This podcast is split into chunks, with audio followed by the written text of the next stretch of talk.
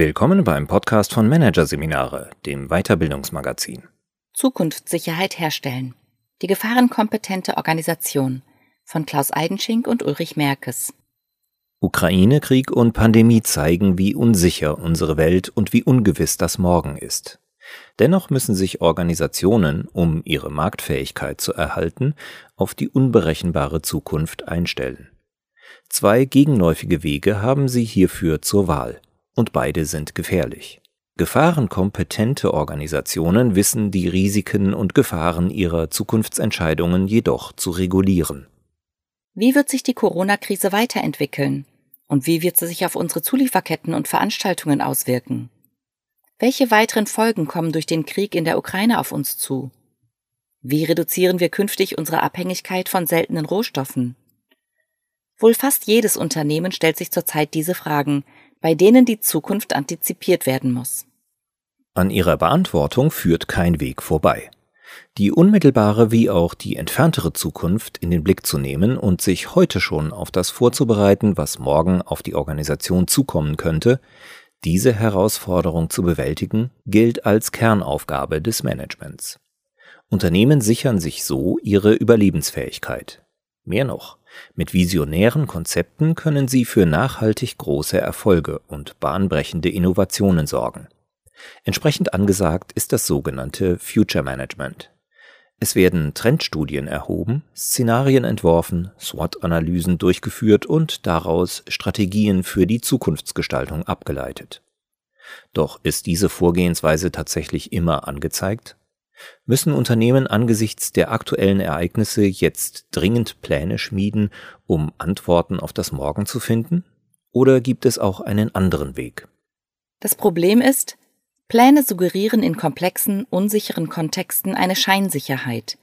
Je mehr es von ihnen gibt und je sorgsamer sie ausgearbeitet und verfolgt werden, desto mehr verlässt man sich auf sie und beruhigt man sich durch sie.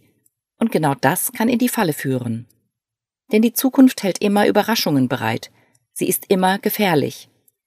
Gerade die jüngsten Beispiele machen es deutlich. Pandemie, Ahrtalüberschwemmung und Krieg kamen wie aus dem Nichts und warfen alle Strategien über den Haufen. Dabei mag es für den Krieg sogar Anzeichen gegeben haben. Die Vereinnahmung der Krim 2014, der russische Ärger über die ukrainische NATO-Bestrebungen, das Zusammenziehen der Panzer im Herbst. Doch welches Unternehmen hat 2021 wirklich antizipiert und in seine Pläne und Strategien eingespeist, dass wenige Monate später die Geschäfte mit Russland zum Erliegen kommen, Lieferwege versperrt sind und Rohstoffe fehlen? Die organisationalen Energien und Kräfte steckten in anderen Plänen. Das offenbart, um sich als Organisation wirklich gut für die Zukunft aufzustellen, kommt es darauf an, sich stärker als bislang auch der Gefahrenseite der Zukunft zu widmen. Die Fragen, die spätestens durch die aktuellen Ereignisse in Wirtschaft und Gesellschaft jetzt groß im Raum stehen, lauten, wie können Organisationen, ohne in die Planungsfalle zu geraten, Wege finden, den Unwägbarkeiten und Unsicherheiten der Zukunft zum einen rechtzeitig und zum anderen zielgenau begegnen, bevor diese mit Macht auf sie einstürzen. Wie können Gefahren antizipiert und Überraschungen bewältigt werden? Und welche organisationalen Strukturen und Kompetenzen müssen hierzu aufgebaut werden? Wodurch also wird eine Organisation gefahrenrobust und resilient im Umgang mit der Zukunft? Den Ausgangspunkt für Antworten und Lösungen liefert die Systemtheorie. Sie verdeutlicht, was eine Gefahr überhaupt ist. Niklas Luhmann definiert Gefahr in Gegenüberstellung zum Risiko unterm Strich. Einer Gefahr werde ich durch die äußeren Umstände ausgesetzt. Ein Risiko liegt vor, wenn ich selbst eine Wahl treffe, die falsch sein könnte. Das bedeutet? Bei Gefahren ist man Betroffener. Die Gefahr wird ertragen. Die Person oder Organisation, die eine Gefahr erträgt, ist Gefahrenträger. Einprägsam als Metapher ist ein typisches Alltagsbeispiel. Wer als Beifahrer im Auto sitzt, ist passiv. Bei einem gefährlichen Überholvorgang tut er oder sie nichts weiter, als sich am Sitz festzukrallen und zu hoffen, alles geht gut aus. Übertragen auf Organisationen bedeutet die Gefahrendefinition, eine Gefahr liegt nicht nur in Überraschungen, wie sie zum Beispiel die Pandemie oder die Ahrtal-Katastrophe dargestellt haben, sondern eine Gefahr besteht immer auch dann, wenn eine erkannte mögliche Zukunft, wie die alternde Bevölkerung, die künstliche Intelligenz und so weiter, das eigene Geschäftsfeld dereinst so berühren könnte, mit der Betonung auf dem Konjunktiv, dass die Organisation, wenn sie nichts tut, einen Schaden nimmt. Und bei Risiken ist man handelnder. Es wird aktiv etwas unternommen, doch das Tun kann sich am Ende als falsch erweisen. Dieses Risiko nimmt der handelnde Entscheidungsträger auf sich. Er ist Risikonehmer. Wer am Steuer sitzt und trotz des nicht ausgeschlossenen Gegenverkehrs überholt, wählt das Risiko, dass der Überholvorgang zu einem Zusammenprall führt oder das eigene Fahrzeug ins Schlingern gerät. Gleichzeitig eröffnet sich die überholende Fahrerin aber auch die Möglichkeit, nach einem gelungenen Überholvorgang schneller voranzukommen als zuvor. Im Umgang mit Zukunft verhält es sich genauso. Es gibt nur zwei Strategien und beide haben ihre Berechtigung. Das Handeln ist die eine. Die andere Strategie ist das sich den Umständen überlassen und gucken, was passiert. Letzteres heißt, das System fährt eine Gefahrenstrategie und kümmert sich erst dann um das Problem, wenn es wirklich auftaucht. Es lässt die Zukunft passiv auf sich zukommen und hofft, dass nichts Gravierendes geschieht, beziehungsweise es hofft, dass das Unternehmen, sobald die Zukunft mit ihren Veränderungen eintritt, in der Lage ist, hierfür vorgehaltene Ressourcen zu mobilisieren, um noch rechtzeitig und kompetent zu reagieren. Das hat den Vorteil, zielgerichtet genau das tun zu können, was die Fakten der gerade zur Gegenwart gerinnende Zukunft tatsächlich erfordern. Und es hat zugleich den Nachteil, eventuell zu spät damit zu sein und von der Konkurrenz abgehängt zu werden. Oder, alternativ zur Gefahrenstrategie, kann die Organisation eine Risikostrategie fahren – Sie nimmt mögliche Zukunftsszenarien vorweg und steuert mit Innovationen, mit einer Neuausrichtung der Geschäftsfelder und so weiter aktiv hierauf zu. Dann ist sie bei dem eingangs erwähnten Pläne machen. Es ist naheliegend zu denken, dass die risikonehmende Position für das Management die attraktivere sei. In einer von Zweckrationalität geprägten Welt der Zahlen, Daten, Fakten, die auf eine Vorliebe für Handlung setzt, hat die Risikostrategie hohe Sogwirkung.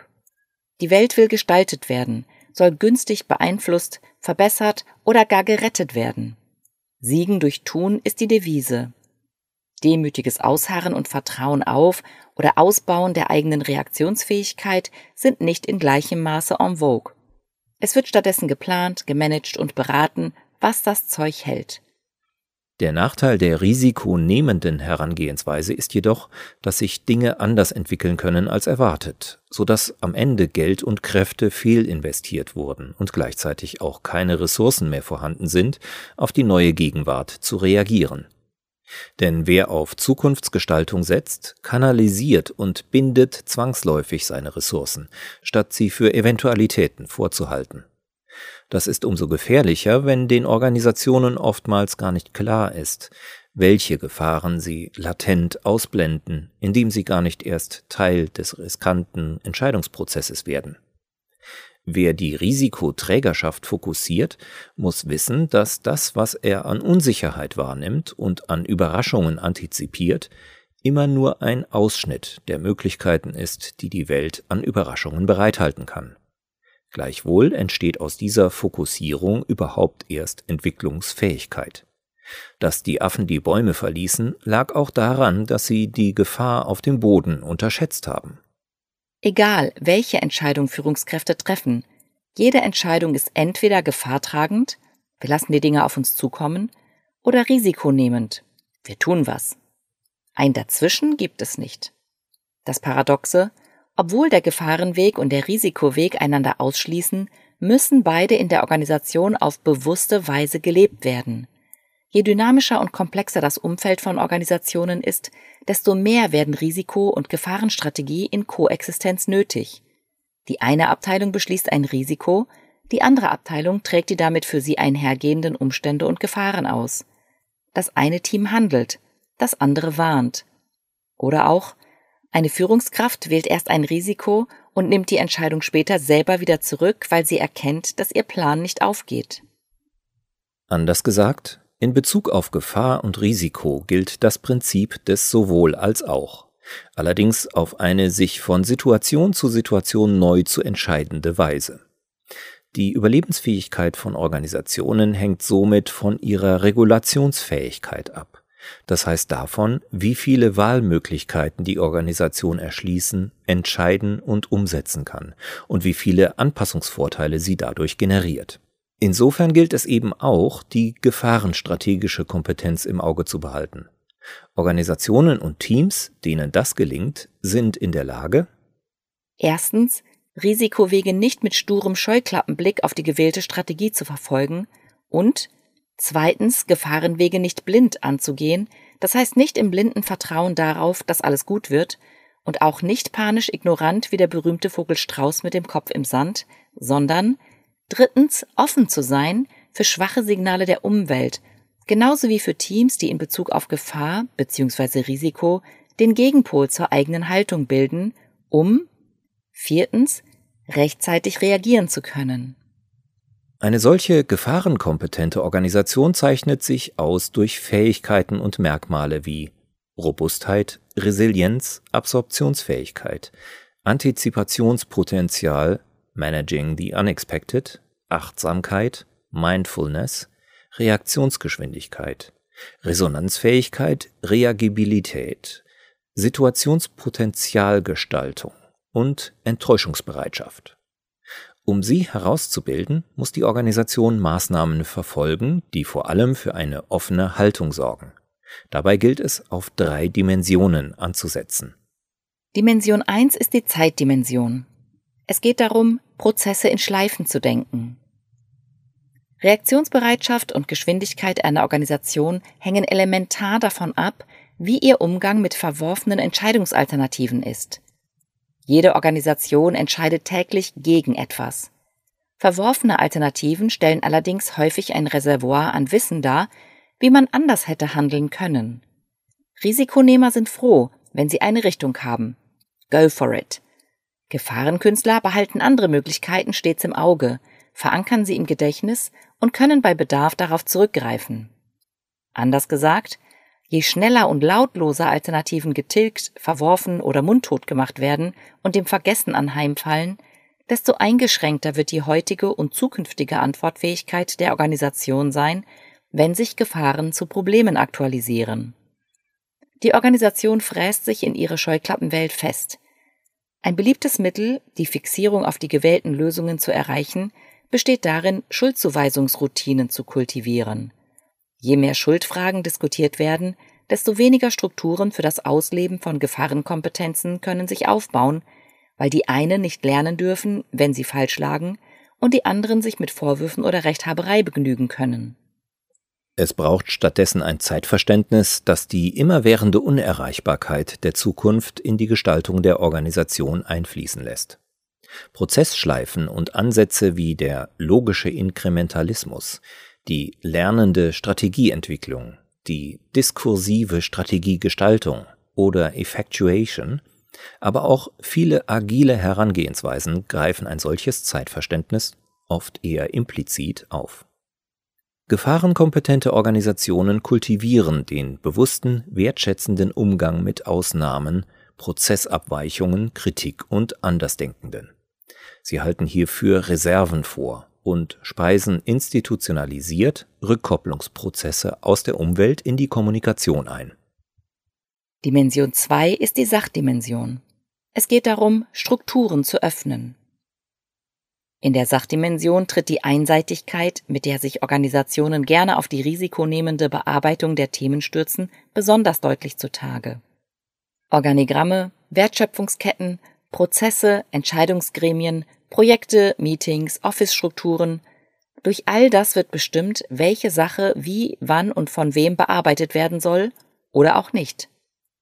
Die Gestaltung dieser Struktur gehört für viele zu den Kernaufgaben von Führung und Beratung. Genau hier liegt also oft das größte Gefahrenpotenzial, weil der Irrglaube herrscht, es gäbe richtige, zeit- und kontextüberdauernde Lösungen. Doch jede Wahl in der Strukturbildung öffnet zwangsläufig der Gefahr Tür und Tor, sinnvolle Alternativen zuzustellen und sich damit größeren, widerstandsträchtigen Transformationsanforderungen auszusetzen. Gefahrenkompetente Organisationen wissen, dass es keine richtige Form der Strukturbildung gibt und fokussieren sich daher auf das Wie der Entscheidungsprozesse. Sie bilden Organisation und Management in Selbstbeunruhigungsstrategien aus. Das heißt, Strukturentscheidungen dürfen ständig hinterfragt und alte Zöpfe abgeschnitten werden.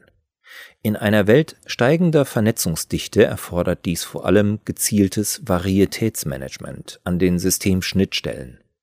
Entscheidungsverantwortliche brauchen die Fähigkeit, bei Bedarf schnell neue Sammelpunkte für die Kommunikation zu definieren, schwache und ungewohnte Umweltsignale früh zu erkennen und in die Organisation einzubringen und die Entscheidungsprozesse so zu optimieren, dass strukturelle Anpassungen schnell möglich sind. Konzepte wie die fluide Organisation, Holacracy und Netzwerkorganisation greifen diese Gedanken steter Strukturanpassung auf. Keine Entscheidung kann alle relevante Unsicherheit in Sicherheit ummünzen. Sie bleibt immer angreifbar und potenziell falsch für irgendwen oder irgendwann. Gefahrenkompetente Organisationen wissen das und schaffen daher parallele, bewusst konfligierende Entscheidungsstrukturen und tolerieren in ihren Subsystemen unterschiedliche Ziele und Präferenzen. Dimension 3 ist die Sozialdimension. Es geht darum, Signalen zu vertrauen. Auf eine Gefahrenstrategie zu setzen bedeutet im Kontext sozialer Bezüge Kontrollaktivitäten minimieren. Kontrollen haben nur im Blick, was sie kontrollieren, sehen aber nicht unbedingt das, was wirklich relevant ist. Klassische Kontrollen, die auf gängigen Kennzahlensystemen beruhen, zum Beispiel den Key Performance Indicators, beruhen auf in der Vergangenheit vorgenommenen Zielsetzungen und versuchen auf dieser Basis Abweichungen vom Plan zu identifizieren. Man beschäftigt die Organisation also mit der Umsetzung von Planungen, das heißt mit einer Risikostrategie. Statt überwiegend an klassischen Kontrollen zu klammern, gilt es, mehr mit Vertrauen zu operieren. Vertrauen bedeutet dabei nicht, blind den Dingen ihren Lauf zu lassen, sondern den eigenen Wahrnehmungen und denen der anderen zu vertrauen. Es geht um die Fähigkeit, gemeinsam Beobachtungen, Ahnungen, aufkommende Szenarien und aktuelle Fehlleistungen zu teilen und daraus Schlüsse zu ziehen. Das setzt voraus, dass sich Mitarbeitende und Teams gegenseitig proaktiv auch unerwünschte Dinge, die sich abzeichnen, mitteilen. Zusätzlich braucht es Mechanismen, mit denen sich schwachen Signalen auf die Spur kommen lässt. Gemeint sind Beobachtungsfokusse darüber, was zukünftig bedeutsam werden könnte. Der schwarze Schwan, also ein seltenes, höchst unwahrscheinliches Ereignis von großer Tragweite, ist nicht konkret antizipierbar. Aber jede Organisation kann Korridore für wahrscheinliche Gefahren formulieren und hierfür Indikatoren entwickeln. Solche Indikatoren lassen sich als Key Resonance Indicators KRI bezeichnen. Gefunden werden sie über Fragen wie wie validieren wir die Ausfallwahrscheinlichkeit unserer Outsourcing-Partner? Wie gehen wir mit Prozessabweichungen um? Wie gut können wir Konflikte an den Einlassventilen unserer Schnittstellen regulieren? Zudem sind die Voraussetzungen dafür zu schaffen, dass Key Resonance Indicators und andere schwache Signale, wenn sie entscheidungsrelevante Informationen betreffen, auch beim Management ankommen und dort Gehör finden. Eine Kultur der psychologischen Sicherheit und klare Kommunikationsregeln im System unterstützen die Mitarbeiter darin, Warnungen auszusprechen, scheinbar absurde Beobachtungen zu schildern und Widerspruch zu äußern. Und erschweren es zugleich, dass diese Äußerungen übergangen werden. Auf der persönlichen Ebene der Entscheidungsverantwortlichen wiederum braucht es generelles Vertrauen in andere Menschen, Freude an Diversität und anderen Perspektiven und ein Abstandnehmen von eigenen Eitelkeiten. Wie bedeutsam die Unterscheidung von Risiko und Gefahr in Organisationen ist, zeigt sich daran, in wie vielen Gewändern sie im Management-Diskurs auftaucht. Ambidextrie, Exploit and Explore, Two-Speed IT, Agile etc. Sie alle spielen mehr oder weniger auch mit dem Versuch, Risiko- und Gefahrenstrategie in parallele Koexistenz zu bringen. Dabei finden Sie unterschiedliche Antworten.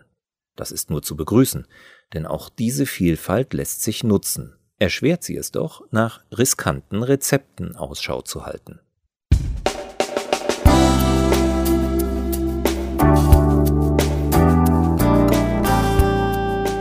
Sie hörten den Artikel Zukunftssicherheit herstellen.